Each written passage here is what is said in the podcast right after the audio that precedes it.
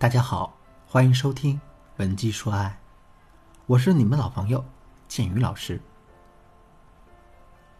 为什么老公总是向着婆婆说话呢？前面两节课我给大家分析了第一个原因，并且给到了大家详细的解决方法。今天这节课我们来接着讲第二个原因，这个原因是帮自己的妈妈说话是权衡利弊之后的结果。人的天性都是趋利避害的，在面对麻烦或者困难的时候，如何用最短的时间、最小的代价、最大概率的解决问题，永远是我们每一个人的追求。关于这一点呢，生活中有很多鲜明的例子，比如说一对双胞胎兄弟因为争夺玩具而产生矛盾的时候，这个时候妈妈很大概率会偏向那个调皮的不听话的儿子，而不是那个老实的受了委屈的乖儿子。为什么呢？因为批评教育一个调皮的孩子成本是很高的，这样的孩子很容易会逆反、会哭、会闹、会跟妈妈对抗，所以妈妈需要用大量的时间和精力来应付他。可是乖孩子却不一样了，乖孩子一般很好哄，也很好吓唬，所以搞定一个乖孩子的成本是极低的。妈妈因此产生了一个倾向性。说到这儿，有人可能会说：“老师啊，那明明是那个调皮的孩子不对，可为什么妈妈却要责备那个乖孩子？”难道这妈妈心里不会愧疚吗？愧疚当然是有的，但是相比较于麻烦来说，这愧疚其实是一件比较容易解决的事儿。比如呢，妈妈可以在事后偷偷给自己的乖儿子买一颗棉花糖，小孩子都是很好哄的，只要孩子脸上露出笑容，妈妈的愧疚感自然就消失了。另外啊，任何事情都是没有绝对的对错的，乖孩子是受了委屈了，可是他真的一点错都没有吗？未必。所以，我们只要往这个方向多想一想，内心的愧疚也就能消失不少了。最主要的是，我们每个人内心都会有一种搁置心理。什么叫搁置心理呢？当我们遇到一件麻烦事儿，或者是不能解决的问题的时候，我们往往会习惯于先把事情放到一边，等有时间了再去处理。可是呢，虽然我们是这么打算的，可最终的结果往往是不了了之。那其实那位妈妈在责怪自己的乖儿子的时候，她心里可能是这样想的。哎，先让他受点委屈吧。等我忙完手里的活我呢，好好的跟他们分一分对错。结果啊，这妈妈真的忙完手里的活计之后，却发现两个孩子早就和好如初了。那既然如此，自己又何必再挑起事端呢？所以事情往往就不了了之了。如果你也因为这种搁置心理，在感情里错过很多重要的事情的话，可是你却不知道该如何克制它，那么赶紧添加我的微信。文姬的全拼零三三，也就是 W E N J I 零三三，来获取我们导师的专业指导。下面我来接着说一说男人的心理。那男人的心理清楚的很，得罪了你呢，他只需要哄一哄就好了，最多呢不过两个人大吵一架，这也是在男人的接受范围之内呢。可是如果他得罪了自己的妈妈呢，那问题就大了。首先，男人会马上背负上不孝子的骂名，身边的七大姑八大姨也会明里暗里的数落他。另外呀，如果他妈妈不是那种息事宁人的性格的话，男人可能会面临一次又一次的麻烦。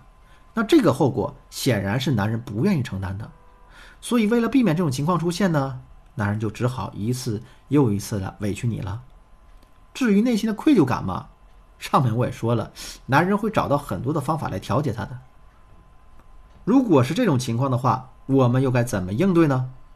其实啊，大家完全可以像对付公司领导一样来对付自己的婆婆。你们有没有发现啊？你现在遇到的恶婆婆跟大家公司的领导简直是一模一样的。第一，婆婆喜欢没事就找茬，公司领导呢也会经常说：“哎，你这儿做的不好，那儿做的不好。”第二，婆婆犯了错，老公会拉偏架；公司领导犯了错，也没有人敢反驳他呀。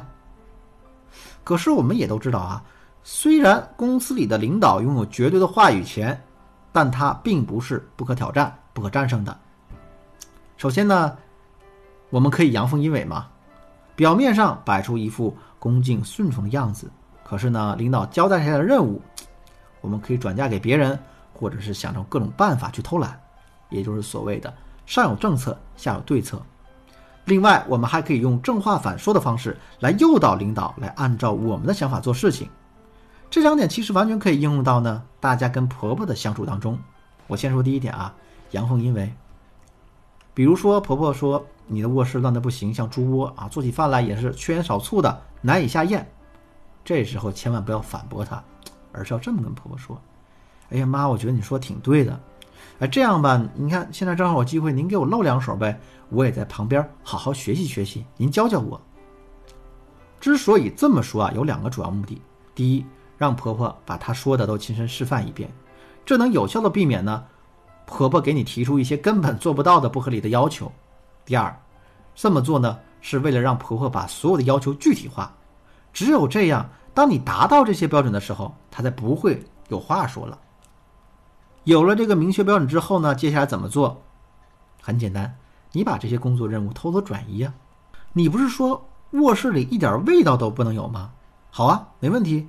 不过你儿子的脏袜子可就不能乱丢了。另外，他也不能在卧室里吸烟了。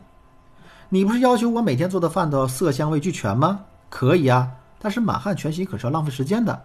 那你儿子饿了肚子，也就不怪我的。所以大家发现没有啊？这个时候，大家已经成功的把婆婆对我们的要求转换成了男人的一个不便利。那时间久了之后，男人肯定也受不了呀。